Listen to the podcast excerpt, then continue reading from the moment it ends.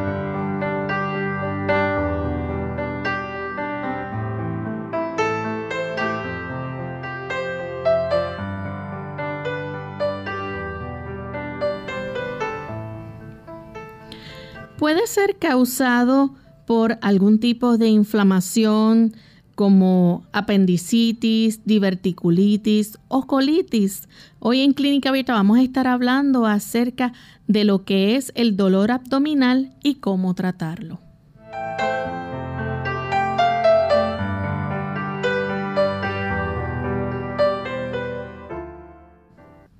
Bienvenidos amigos a nuestro programa de Clínica Abierta nos sentimos contentos nuevamente de tener esta oportunidad para compartir con cada uno de ustedes. Estamos felices de saber que tantos amigos hoy día se conectan a nuestra red para sintonizar este programa de salud, el que ustedes han hecho su favorito. Y esperamos que en el día de hoy puedan también junto a nosotros disfrutar del tema que les estaremos presentando. Hoy vamos a estar hablando acerca de lo que causa el dolor abdominal y cómo usted puede tratarlo. Así que esperamos que permanezca en sintonía por estos próximos 60 minutos.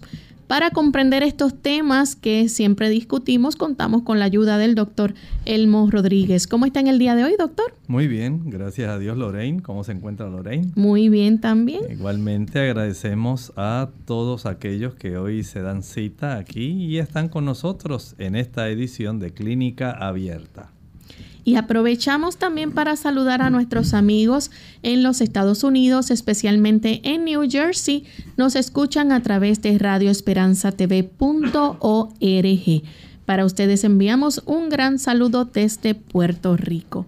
Vamos en este momento a compartir el pensamiento saludable para hoy.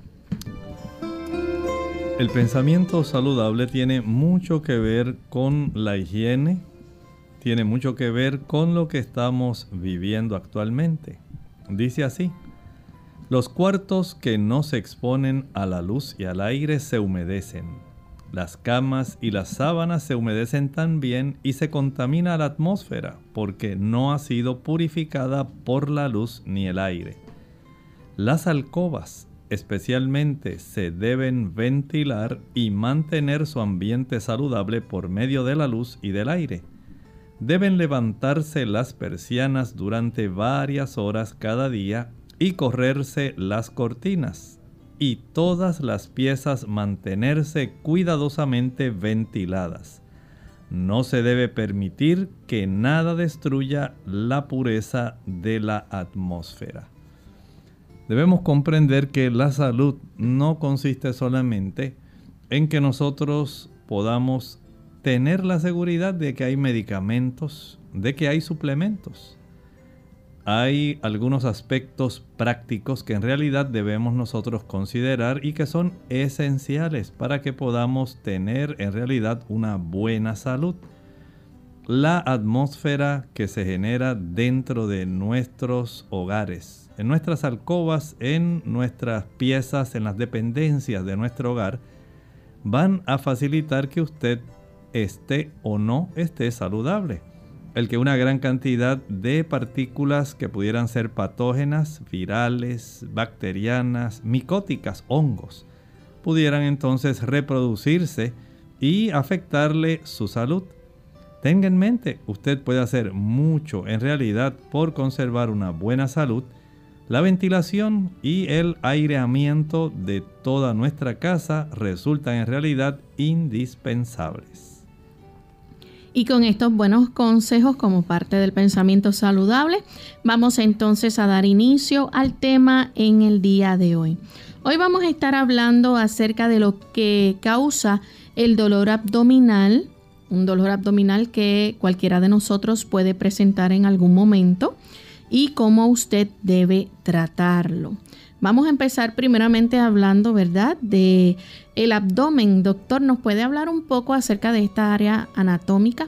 Bien, hablando de esta área anatómica que básicamente está delimitada por arriba con el borde de las parrillas costales derecha e izquierda. El techo, básicamente, podemos decir que corresponde al músculo diafragma que separa la cavidad torácica de la, de la cavidad abdominal. Tenemos los flancos en realidad y tenemos por abajo la sínfisis del pubis, básicamente en esa zona. Pudiéramos decir una caja que está cubierta con músculos y piel. En esa área nosotros tenemos encerrados una serie de diferentes tipos de órganos de estructuras que pueden de una u otra forma a lo largo de nuestra vida desarrollarnos algunos problemas. Y saben ustedes, uno de los problemas que más se generan corresponde más bien al desarrollo de dolor abdominal. En nuestra edición de hoy queremos hablar en realidad de cómo nosotros podemos comprender un poco mejor este dolor abdominal no pretendemos ser exhaustivos desde el punto de vista de agotar todas las causas por qué ocurren todos los tipos de dolor, porque usted notará que en el aspecto de lo que hoy estaremos hablando, el aspecto de la semiología, como cuando el médico a usted le hace preguntas en relación al dolor, estas preguntas son muy importantes. No es solamente que usted diga, me duele la panza, me duele la barriga, tengo dolor de estómago el médico va a comenzar a hacer preguntas. Y usted dirá, doctor, pero ¿para qué tanta pregunta? Si lo que me duele es el estómago. Bueno, usted en realidad notará que hay diferencias respecto a las razones por las cuales se genera dolor. Cada órgano tiene una forma como manifiesta este llamado de atención para que nosotros podamos hacer algo hay una serie de detalles que son muy importantes para que el médico pueda ir armando en su mente a qué corresponde el dolor que se está manifestando y cuál pudiera ser el órgano y cuál pudiera ser la razón. Por lo tanto, así como hay diferentes tipos de programaciones en una computadora, esas programaciones corresponden a si ocurre esto u ocurre lo otro. Desde el punto de vista de la programación ocurre con un 0 o con un 1. Si ocurre el 1, pues hay una opción de otras dos alternativas. Si ocurre el 0, está la opción de otras dos alternativas. Básicamente a eso corresponde una programación de cualquiera de las aplicaciones que usted tiene en su teléfono móvil o en su computadora. Y así ocurre en nuestro cuerpo. Nuestro cuerpo tiene una multiplicidad de oportunidades mediante las cuales puede manifestar dolor. Y es nuestro interés en esta mañana que usted pueda comprender qué hay detrás de las preguntas que un médico le realiza cuando usted va donde él y le dice, doctor, tengo dolor abdominal. Doctor, y hay en esa área abdominal varios órganos que componen toda esa área, así que no necesariamente es un solo órgano el que puede quizás presentar dolor. Nos gustaría saber entonces cuáles son esos órganos que tenemos en esa área. Claro que sí. Miren, tenemos nuestro estómago. Usted sabe que el estómago es uno de esos órganos más importantes. Usted tiene que comer básicamente por lo menos dos a tres comidas al día. Y hay algunos que comen hasta las meriendas. Así que esos ingieren más. Pero tenemos el intestino delgado, el intestino grueso, conocido también como el colon, tenemos el hígado, tenemos la vesícula, el vaso, el páncreas, tenemos dos riñones. También en esa área tenemos más abajo hacia la región del fondo la zona que corresponde a la vejiga. En las damas también está el útero. A ambos lados podemos encontrar en las damas los ovarios y en los hombres en el lugar justamente por debajo de lo que corresponde a la vejiga tenemos la próstata con las vesículas seminales. O sea, hay una serie de estructuras que nosotros debemos entender que ellas pueden ocasionar dolor, que es en realidad el tema de hoy, el dolor abdominal, las causas, los síntomas y cómo básicamente se entra un diagnóstico. Pero también hay ocasiones cuando se desarrolla dolor en la pared abdominal. Note entonces cómo tenemos una diversidad de alternativas que pueden estar causando dolor en nuestro abdomen. Y ese dolor puede ir de leve a un dolor agudo. Así es, puede ser leve, moderado, puede ser un dolor eh, crónico, a veces puede ser agudo, ¿verdad? Súbitamente, o puede ser prolongado, crónico. Puede ser leve, moderado, severo. Este tipo de dolor, cada uno de ellos tiene sus propios tipos de características que habría que entrar en cada uno de ellos y por supuesto podemos recurrir a un tipo de conocimiento respecto a los principales mecanismos que pueden generar dolor en cualquiera de estas estructuras u órganos. Hay varias causas que pueden producir este dolor abdominal. Vamos a hablar sobre estas cuando regresemos de la pausa, así que usted no se vaya, que volvemos en breve. ¿El dolor de articulaciones y espalda es normal? Hola, les habla Gaby Zabalúa Godard en la edición de hoy de Segunda Juventud en la Radio, auspiciada por AARP. Los dolores de espalda o articulaciones muchas veces son vistos como parte inevitable del proceso de envejecimiento. Sin embargo, esta consideración errónea puede perjudicar seriamente la salud. Como el dolor es una de las maneras en que el cuerpo nos avisa que algo no marcha bien, en algunos casos la sintomatología puede ser señal de otras enfermedades más serias. Por ejemplo, si experimentas dolor en la espalda o articulaciones no provenientes de artritis o lesiones sufridas, debes consultar a tu médico, ya que estos pueden ser síntomas de otros padecimientos como cáncer de próstata, osteoporosis, lupus o cáncer de los huesos. Como todas las anteriores son enfermedades que pueden poner en riesgo tu vida, es imprescindible detectarlas lo antes posible. Observa si tus dolores son punzantes y localizados en el centro o parte baja de la espalda, que puede estar relacionado con algún tipo de actividad realizada o si provienen de alguna lesión sufrida en días anteriores. Llevar de antemano un registro del tipo, frecuencia y lugar donde se presenta el dolor es básico para tu visita al médico.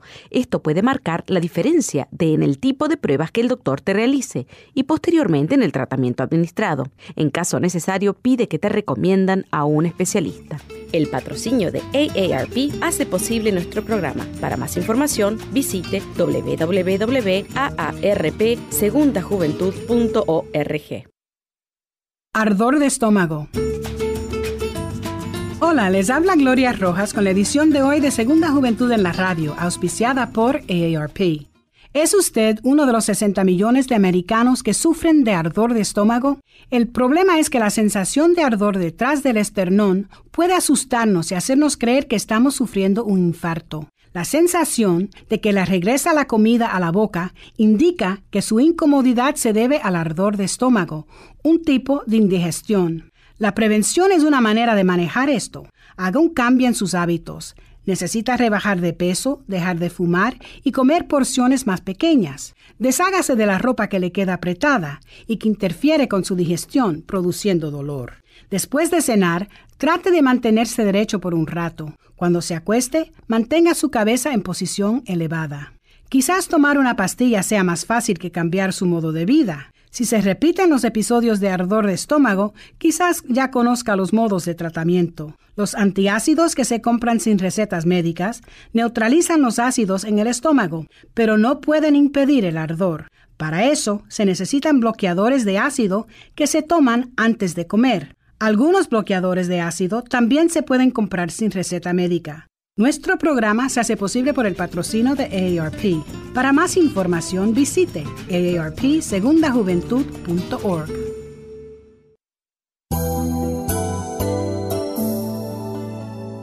En profundo de tu corazón sientes que la vida puede ser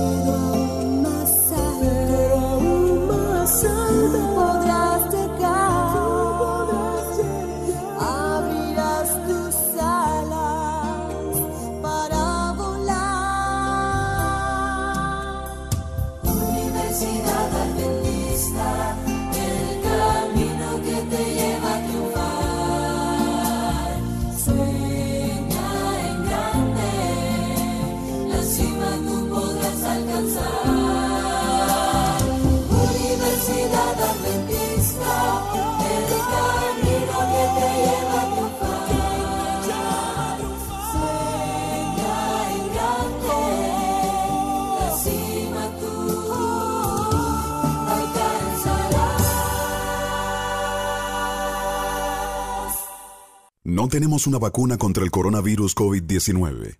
La única manera de evitar la transmisión del virus es cómo nos comportamos, atender a los consejos de higiene y de aislamiento. El mensaje es, la vacuna eres tú. Según cómo te comportes, podemos evitar la propagación del virus. Este es un mensaje de esta emisora.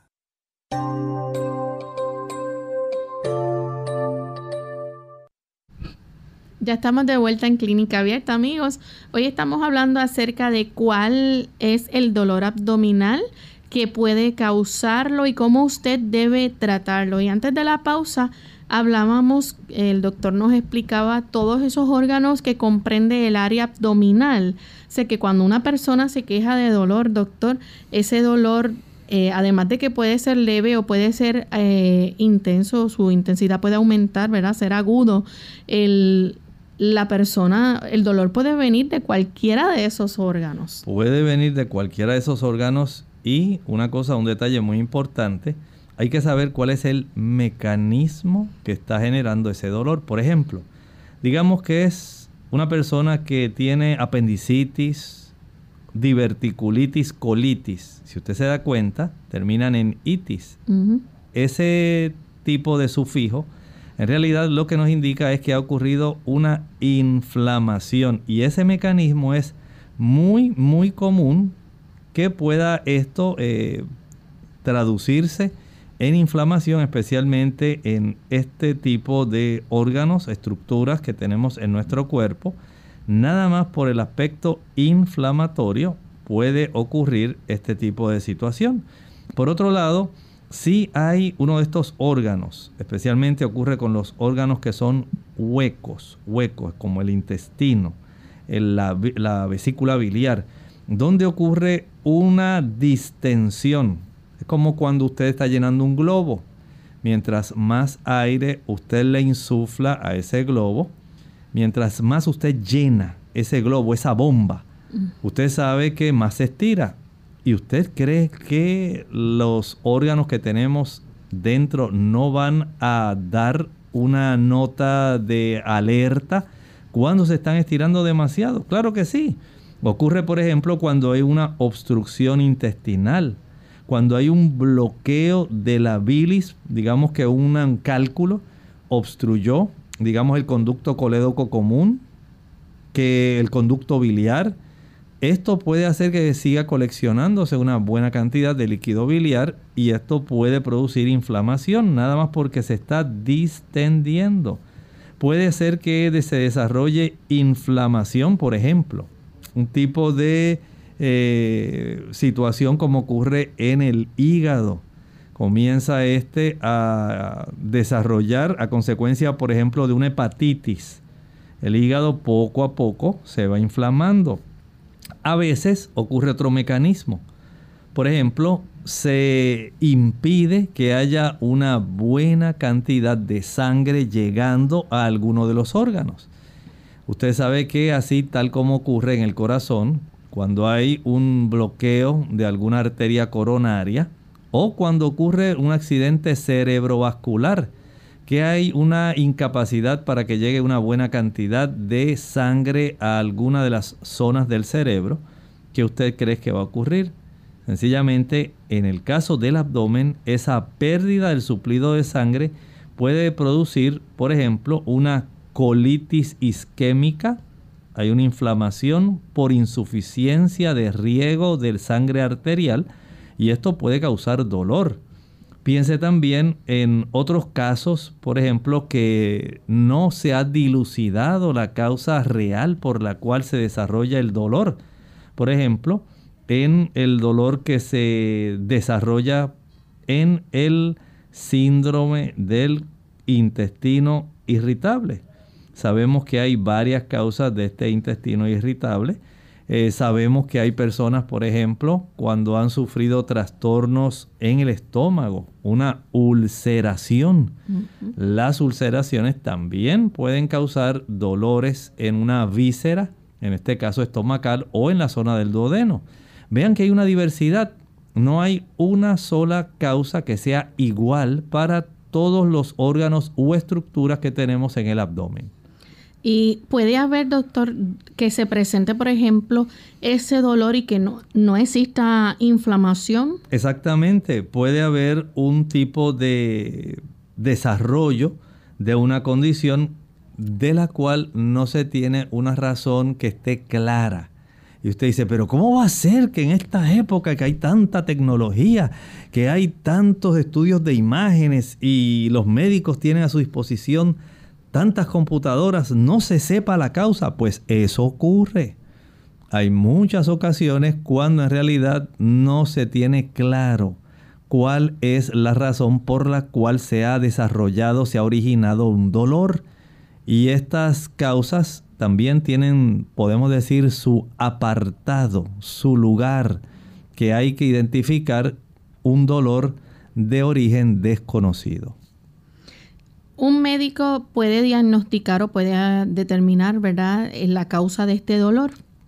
Bueno, por eso es muy importante que el médico comience a hacer preguntas. Algunas personas se molestan cuando llegan hacia sala de urgencia y emergencia. Pero qué tanta pregunta, ¿por qué me pregunta tanto si lo que quiero es que me atiendan? Yo lo que tengo es un dolor que no aguanto, por favor atiéndame doctor, mire, deje de hacer tanta pregunta. No, usted tal vez pueda molestarse pero ese no es en realidad el tipo de actitud. Hay que preguntar en realidad cuándo comenzó ese dolor, dónde usted siente la molestia. La siento en el abdomen superior, abdomen inferior, qué patrón, qué duración, qué cosa hace que el dolor empeore, qué cosa a usted le ha ayudado para que el dolor se le alivie, de qué se acompaña, qué signos y síntomas. Y entonces todo esto el médico comienza, como si fuera un rompecabezas, a ir uniendo esas diferentes informaciones que está recibiendo de usted y esto va a ayudar al médico para que de una manera mucho más dirigida pueda él tener la precisión de dar el diagnóstico presuntivo más certero posible. ¿Cómo se diagnostica entonces la causa de este dolor abdominal? Bueno, hay que recurrir entonces a saber las características del dolor. Y usted, número uno, tiene que saber cómo comenzó. cuando ocurre el dolor. Lo tiene siempre. Recuerde que no todo el mundo está como esa dama o ese caballero que llegó a sala de urgencia requiriendo que lo atendieran enseguida porque tiene un dolor terrible que no tolera y el médico está casi encima de él tratando de ayudar. Hay dolores que en realidad han tomado tiempo, se han desarrollado, han sido complejos y cuando inició este dolor, lo tiene siempre, ocurre más en la mañana o tiene un aspecto más preponderante en la noche? ¿Cuánto tiempo dura? Son preguntas que hay que hacer. Esto ocurre cuando usted ha comido, puede ser una indigestión, ocurre durante la menstruación. Aquí tenemos otro tipo de situación. Es de un inicio súbito o sencillamente ha tomado tiempo. Por ejemplo, en los casos de isquemia se instala este tipo de dolor súbitamente o también cuando hay una obstrucción del conducto biliar por algún cálculo, una piedra en la vesícula. Esto puede producir un cólico biliar. Así que la forma como comienza el dolor, al nosotros analizar las características del dolor, le da al médico una información muy valiosa además del examen físico también que es muy importante. Claro, ahí entra el aspecto, por ejemplo, de la localización. Y el médico le dice, pero ¿dónde usted lo siente? Hay gente que dice, ay doctor, pues yo no sé, mire, toque a ver porque es que yo lo siento aquí, lo siento acá. No, o sea, es cierto que hay algunos dolores que son de ese tipo. Pero hablando de la localización, hay un área particular, como por ejemplo cuando hay una inflamación del apéndice. Típicamente, este dolor va a comenzar cerca, ahí cerca del ombligo, y a veces poco a poco se va a ir moviendo hacia abajo a la derecha en la región donde nosotros tenemos más o menos la fosa ilíaca derecha, cerca de esa área, ahí en el, podemos decir, cuadrante inferior derecho. Hay también otros dolores como cuando hay divertículos. Los divertículos generalmente se van a desarrollar en el colon izquierdo, en la región descendente. Así que el médico por la ubicación, básicamente ya él tiene una pista adicional. Si es de la vejiga, perdón, de la vesícula, pues puede ser ese cólico biliar o puede ser una colecistitis.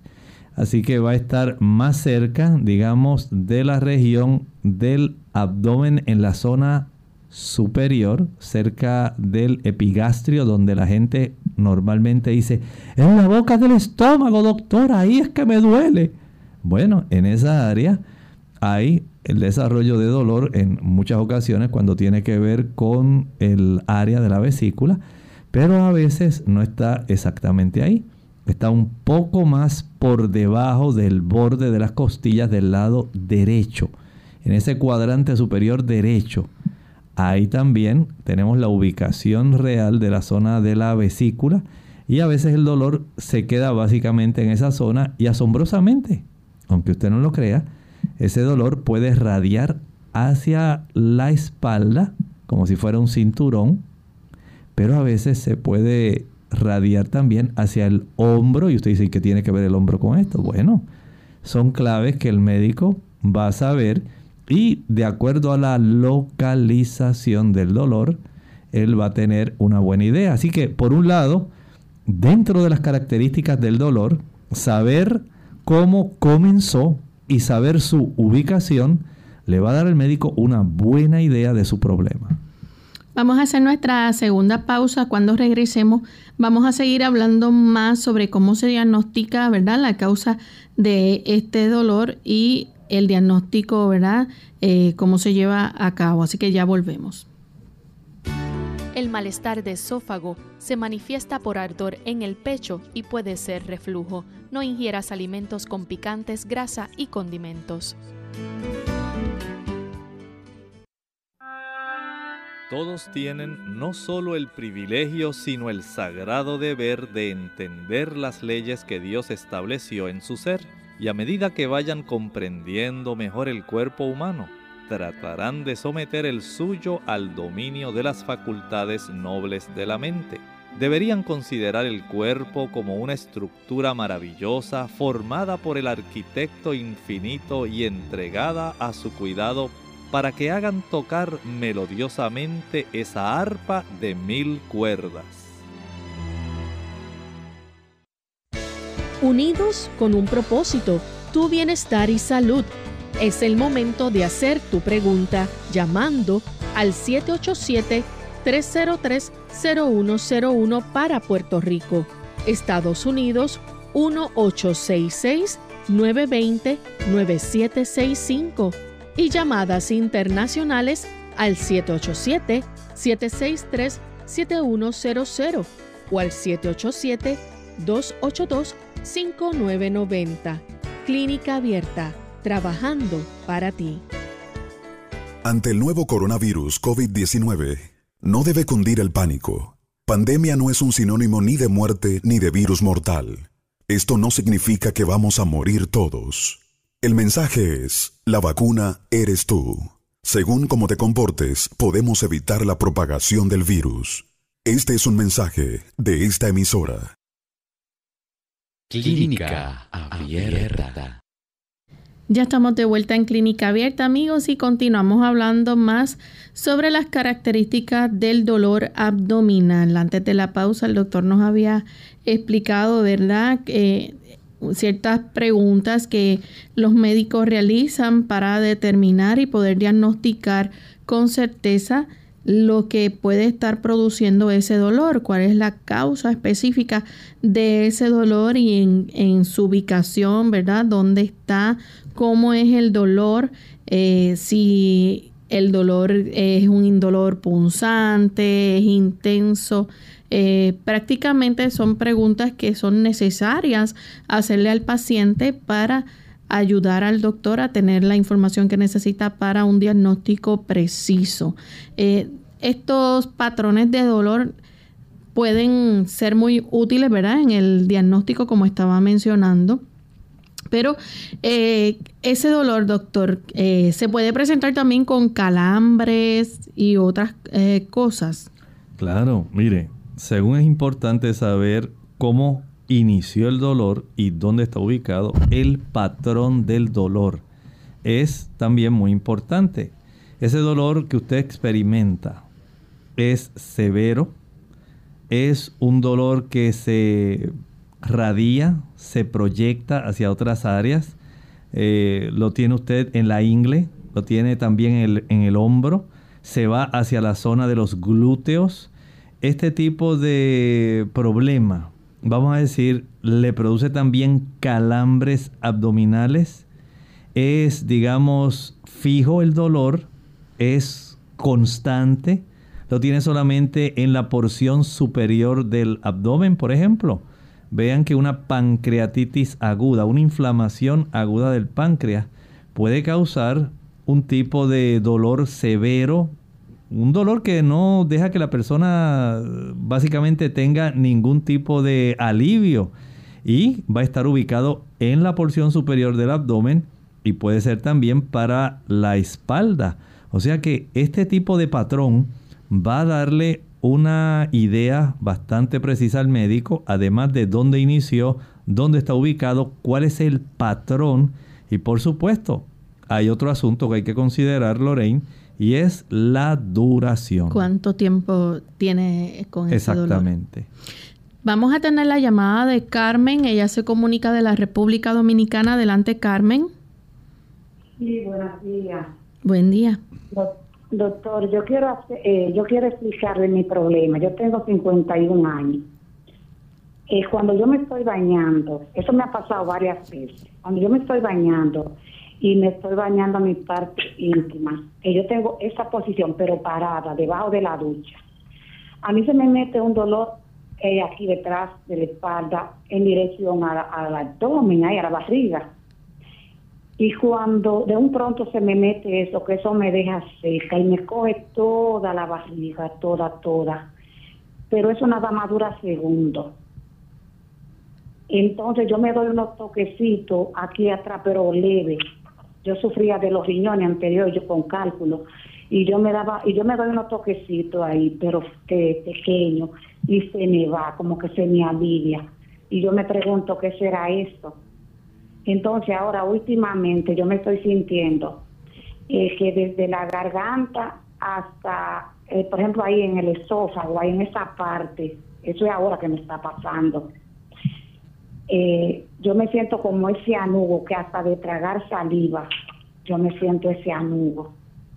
No estoy comiendo picante, no estoy comiendo ácido, no estoy comiendo nada así.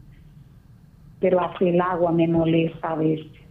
Entonces yo quisiera que usted me refiera a qué doctor más o menos yo debo de dirigirme porque yo quiero ir.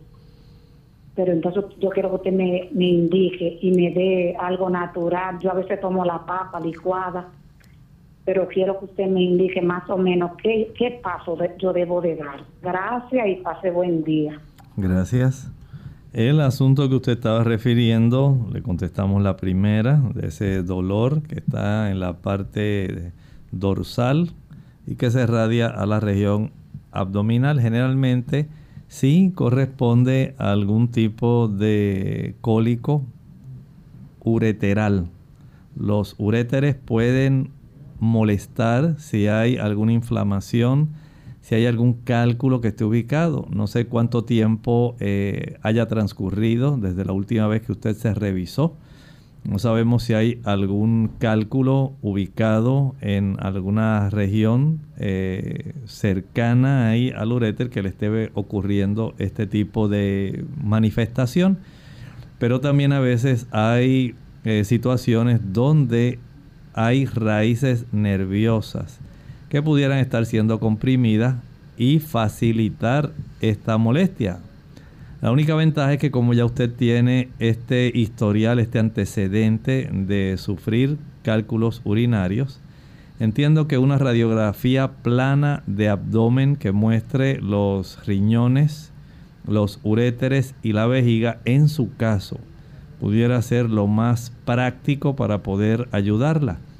Si usted se toma esa radiografía antero, posterior y lateral, no hay presencia alguna de algún cálculo, entonces vaya al neurólogo para que revise si hay alguna compresión de esa área. Bien, estábamos hablando acerca también de el tiempo de duración que puede tener ese dolor, cuánto tiempo o si son horas o días que la persona eh, presenta con el dolor. Doctor, otras características que se pueden tomar en cuenta es qué estaba haciendo la persona, por ejemplo, cuando le comenzó ese dolor. Eso es así. Por ejemplo, cuando la persona está teniendo algún tipo de situación, digamos, por ejemplo, ¿qué, qué se lo puede empeorar? Bueno, dice la persona. Quizás algo que se comió. Sí, es cierto, puede ocurrir. Dice, mire doctor, después que yo comí, fue que me comenzó. ¿Y qué usted comió? Entonces los médicos empiezan a preguntar. Y los pacientes pues quisieran que el médico pudiera adivinar de una sola vez. Pero en realidad no se puede. Hay que ir preguntando. ¿Comenzó este dolor o se agrava, por ejemplo, después que usted tose? ¿Le molesta cuando usted toma una respiración muy profunda? Por ejemplo, hay personas que cuando tienen el desarrollo de una inflamación en el páncreas, alguna inflamación en el apéndice, en los divertículos, tienen una diverticulitis, cuando hay una inflamación de la vesícula y este, esta persona tose, estornuda o tiene algún movimiento súbito, comienza a desarrollarse este dolor. Así que ya el médico aquí está teniendo, acumulando una cantidad de información. Y esto es cuando el médico le pregunta qué lo empeora. Pero también le puede preguntar al revés, qué lo alivia. Dice, bueno doctor, este, yo le diría que cuando tengo el vaciado intestinal, yo noto que se me alivia ese dolor, doctor. Cada vez que yo defeco, se me alivia. Entonces ya el médico va a pensar más en el síndrome del intestino irritable o sencillamente en estreñimiento. En otras ocasiones, el dolor que pudiera deberse a una obstrucción o que pudiera ser del intestino delgado, se alivia especialmente cuando la persona vomita. Dice, doctor, mire, yo cuando único siento alivio es cuando voy a vomitar. En otras ocasiones dice, pues yo tan pronto yo siento ese dolor, ya me he dado cuenta que si me tomo un antiácido, inmediatamente ya el asunto se me alivia, porque me neutraliza la acidez. ¿Será que tengo una úlcera, doctor? Bueno, hay otras personas que mientras están durmiendo, el dolor los despierta. Y a veces, tal como estábamos hablando hace un momento, no se sabe cuál es la razón por la cual se genera ese tipo de dolor. Bien, vamos entonces a continuar hablando, ¿verdad? Sobre las características del dolor. La persona puede también, en cuanto a los síntomas y ya señales que pudieran estar asociados a ese dolor, presentar, por ejemplo, eh, fiebre o hasta diarrea. Puede ocurrir esto cuando nosotros vemos eh, los tipos de señales, signos o señales, signos o síntomas, ¿verdad? Que pueden dar una identificación, por ejemplo, si hay fiebre, esto generalmente va a sugerir que hay una inflamación. Si hay diarrea o un sangrado rectal, esto pudiera sugerir algún tipo de causa intestinal que hace que el médico piense en esa dirección.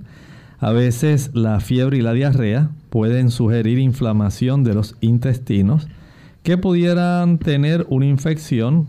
En otras ocasiones, a lo mejor no tuvieran infección. Por ejemplo, piense en la colitis ulcerativa, en la enfermedad de Crohn's. Ustedes saben que tanto la colitis ulcerativa como la enfermedad de Crohn son dos tipos esa condición que se le llama la enfermedad inflamatoria intestinal. Y este tipo de condiciones tan solamente con un cambio en el tipo de alimentación y con algún medicamento antiinflamatorio, ya con eso se corrige. O sea que si usted se da cuenta, no todo necesariamente obedece a que ya me van a introducir a sala de emergencia, a una cirugía y esto ahora va a estar terrible, me van a abrir, como dice la gente, de arriba abajo, doctor, para que vea de dónde sale ese dolor que ya no lo tolero, ya no lo aguanto. ¿Qué será, doctor? Usted tiene que hacer algo por mí porque yo no me voy a casa con este dolor. Bueno, todo esto ocurre. Usted tiene que entender que hay diferentes tipos de situaciones, muchas de ellas aun cuando se pueden diagnosticar, pueden inmediatamente corregirse, pero hay algunos tipos de razones de las cuales a veces no se sospecha y la gente dice, ay, pues yo no sé qué le pasa a los médicos.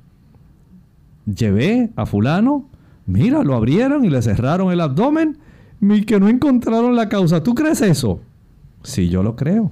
Porque hay ocasiones cuando no se sabe en realidad cuál es la causa del problema. Tenemos a Mari que llama de San Sebastián. Mari, bienvenida. buenos días. Buen día. Sí. Este quiero hacer una Ajá, hacerle una pregunta al doctor. Eh, que yo padezco de divertículo y últimamente en el pie de la vejiga, como dice uno, siempre me duele. Y no sé qué tomar o qué hacer. Muchas gracias. En el problema de los divertículos, lo más importante precisamente es que usted evite la inflamación. Los divertículos tienden a inflamarse más cuando la persona padece más frecuentemente de estreñimiento. Si usted se asegura en ingerir una alimentación alta en fibra, fibra de tipo celulósica, fibra no soluble, usted le da la oportunidad al sistema digestivo, especialmente al colon, que es donde se desarrollan los divertículos, que este colon no tenga que hacer tanta fuerza y se reduzca la inflamación. De ahí entonces que consumir, digamos, cereales integrales, arroz integral, maíz integral, cebada integral, pan integral, ayuda para evitar este problema. A mayor consumo de frutas, no estoy hablando del jugo, no he dicho jugo, dije frutas. Las frutas contienen mucha celulosa. Hay fibras como el mango. Estas fibras ayudan muchísimo. La del melón de agua o sandía, muy buena. La del melón tipo cantaloupe, esa también es buenísima. La de la piña, excelente. La de las naranjas o chinas, excelente. Es una forma de evitar desarrollar inflamación en los divertículos. El uso de ensaladas. Acostúmbrese a comer ensaladas. Trate de conseguir ensaladas, especialmente de hojas verdes. Las hojas verdes tienen mucha celulosa. La celulosa garantiza que usted vaya a tener una buena defecación. El consumo de la linaza tiene una buena cantidad de fibra. El consumo del afrecho. El afrecho, algunas personas lo conocen por su nombre en inglés. Oat bran. O puede ser wheat bran. Afrecho de avena, afrecho de trigo. Es básicamente fibra. Y esto ayuda para que usted pueda tener un buen movimiento intestinal y evitar la inflamación de esos divertículos. Tenemos a Altagracia, ella nos llama de la República Dominicana. Altagracia. Sí, buenos días, bendiciones. Quiero preguntarle al doctor, ¿qué es la tuberculosis intestinal? Gracias. Es una manifestación que ocurre también extrapulmonar de este tipo de infección. Recuerden que las infecciones no solamente están limitadas característicamente al área que afectan, por ejemplo, en este caso a los pulmones. Vea, eh, por ejemplo, esta situación que está ocurriendo actualmente. Aunque el COVID ataca preferentemente el área de nuestros pulmones, saben que la señal de duración más prolongada que tiene el COVID en este momento y que la persona todavía pueden pasar meses y se sigue presentando es la inflamación de el dedo gordo del pie y se pone rojo y sensible. Noten y usted dice, pero si es de los pulmones, ¿qué tiene que ver eso entonces con el desarrollo? Es que afecta otras áreas, afecta también el corazón, afecta el cerebro, pero desde el punto de vista clínico, la señal de que usted padeció de COVID y que dura por más tiempo es esa, enrojecimiento, dolor, inflamación en los dedos de los pies y no tienen que ser los dos. Noten que hay este tipo de manifestación, vamos a decir, extra fuera de la zona donde es el foco principal. Y así ocurre con este caso que usted nos presenta, Altagracia. La tuberculosis puede también afectar otras áreas, en este caso el intestino. Mm, doctor, cuando el dolor es un dolor abdominal crónico, ¿qué puede estar indicando este? Esto nos está diciendo que es un dolor que ya ha durado más de seis meses. Por ejemplo, ocurre con el estómago. Hay problemas que hay personas, ¿verdad? Que este tipo de problema de dolor abdominal lo vienen básicamente reportando al médico hace mucho tiempo. Y dice, ay, pero ya estoy cansado, ¿cómo es posible? Este dolor no se me va y ya me han dado tantos productos, tantos fármacos, tantos medicamentos y sigo todavía, ¿cómo es posible? Eso puede ocurrir. Hay personas que saben que tienen la vesícula inflamada. Y esta inflamación, dice, ay, pero yo no me quiero operar, yo sí que no. No, eso no. Jamás. Yo no he pisado un hospital y nunca me han hecho una cirugía. ¿Tú crees que yo voy a dejar que me quiten la vesícula? No, aunque esté inflamada. Y aunque usted sabe que ya está bastante llena de cálculos. Muchas personas prefieren tolerar el dolor. hasta que llegue un momento en que el médico le dice, bueno, ya su vesícula, si usted sigue así, va a sufrir una necrosis, va a morir. No va a ser suficiente, es tanta la distensión que ya el cuerpo no es capaz de llevar buena sangre para mantener saludable las paredes de la vesícula. Y usted va a sufrir muchísimo dolor y puede esto desembocar en un abdomen agudo.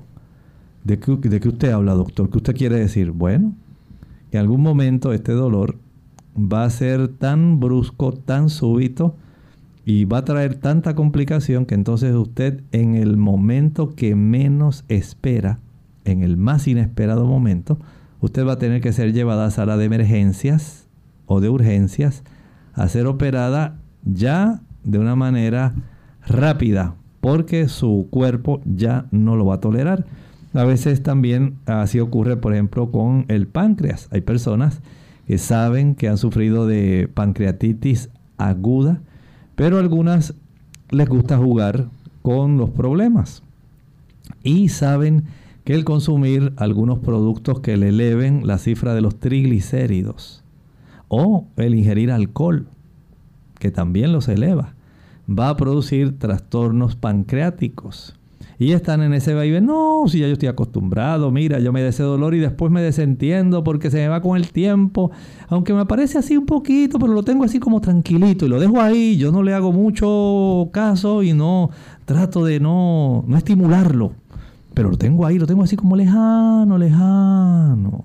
Bueno, esa lejanía también trae problemas, a veces pasa con el hígado, en otras ocurre con los intestinos, con el colon, con los riñones, con los uréteres, con la próstata, con el útero. Hasta que se desarrolla, digamos, como estábamos hablando, un abdomen agudo. Y entonces ya la situación se tornó súbitamente en una situación severa. Doctor, hay situaciones que pueden provocar, ¿verdad? Ese eh, dolor agudo, por ejemplo, que una persona haya ingerido algo, una comida envenenada, por ejemplo. Sí, ocurre. Ustedes saben que es frecuente el hacer algún reporte que sale así eh, noticioso, que dice que en tal lugar eh, están recomendando que recojan toda la producción de un lote de espinacas, por decir algo, porque se encontró que en un estado de Estados Unidos muchas personas que consumieron el lote de espinacas envasado en tal fecha estaba contaminado con E. coli o listeria. Sabemos que el envenenamiento por alimentos es muy serio, ¿verdad? Y las personas pues desarrollan una serie de síntomas, calambres abdominales, vómitos, diarreas, náuseas, el estómago sumamente descompuesto, como dicen los pacientes, y fiebre. Esto es parte de los problemas que pueden estar ocurriendo. En otras, Lorraine, ocurren la intolerancia a los carbohidratos, otras personas sufren intolerancia a la lactosa. Por lo tanto, debemos entender que hay, eh, junto con estas preguntas, hay que entender que hay que hacer examen físico también. Y en muchas ocasiones... Pruebas de laboratorio. Pruebas de laboratorio. El médico va a estar, por ejemplo, en el examen físico poniendo el estetoscopio. El estetoscopio tiene dos áreas principales, el diafragma y la región de la campana. Y va a tratar de detectar la presencia de sonidos que pueden estar desarrollándose en los intestinos que pudieran estar evidenciando una obstrucción. También van a buscar señales de inflamación, van a palpar van a detectar si hay áreas que están muy sensibles, van a detectar si hay una masa en el abdomen que pudiera sugerir un tumor, un órgano que está agrandado, un absceso. Pudieran también ellos darse cuenta de si hay el desarrollo de algún cáncer en el colon, una colitis, una isquemia. Y por supuesto, el laboratorio es muy importante las radiografías de abdomen, los estudios radiográficos, los procedimientos endoscópicos, entender que hay una serie de estudios que pueden ser de mucha ayuda, no solamente sanguíneos, una amilasa o una lipasa para saber si el páncreas está bien, a saber, por ejemplo, con una hematología, digamos, eh, saber si hay una elevación de los glóbulos blancos porque se sospecha que hay una gran inflamación, cómo están las enzimas del hígado porque se sospecha una hepatitis, si es que hay sangre en la orina porque se sospecha que está bajando un cálculo urinario. Y así por el estilo podemos utilizar pruebas de radiología como ultrasonido, la tomografía computarizada, las imágenes de resonancia magnética, el uso de radiografías utilizando vario como contraste, procedimientos que son endoscópicos, una esofagogastroduodenoscopía, una colonoscopía, un ultrasonido endoscópico. Vean entonces qué hay a la disposición del médico cuando va uniendo todos estos eh, tipos de señales. Una ayuda extra, por supuesto, para entonces poder diagnosticar, saber si la laparoscopía fue útil o no, si hay que abrir a este paciente a hacer alguna cirugía abdominal, para entonces poder entender que se le ha dado al paciente el diagnóstico más preciso. Y a pesar de eso, Lorraine, en muchas ocasiones hay diagnósticos muy difíciles para que el médico los pueda en realidad detectar, que van a requerir estudios especializados para él poder tener una mayor precisión respecto a la información que el mismo cuerpo está ofreciendo. Así que a veces el paciente tiene que esperar, ¿verdad? Que se realicen todas estas pruebas para poder tener entonces un diagnóstico, como usted está mencionando, doctor. Bien, ya hemos llegado al final de nuestro programa. Agradecemos a los amigos que han estado en sintonía y esperamos que este programa les haya servido de orientación y de buena ayuda para usted comprender mejor, ¿verdad? A la hora que presente algún tipo de dolor abdominal. Bien, vamos a finalizar con el siguiente pensamiento para meditar. Este pensamiento para meditar dice Primera de Juan 4, 1, hijitos míos, vosotros sois de Dios y los habéis vencido porque mayor es el que está con vosotros que el que está en el mundo. El Señor decía que nosotros comprendamos que hay adversidad, hay un conflicto cósmico entre el bien y el mal, y es real.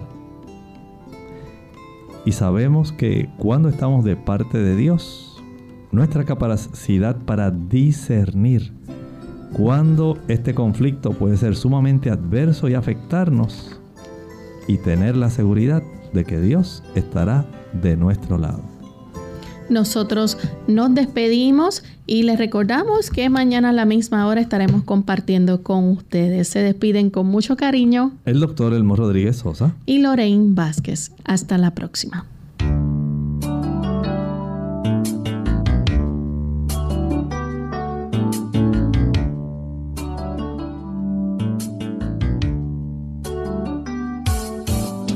Clínica abierta no es nuestra intención sustituir el diagnóstico médico.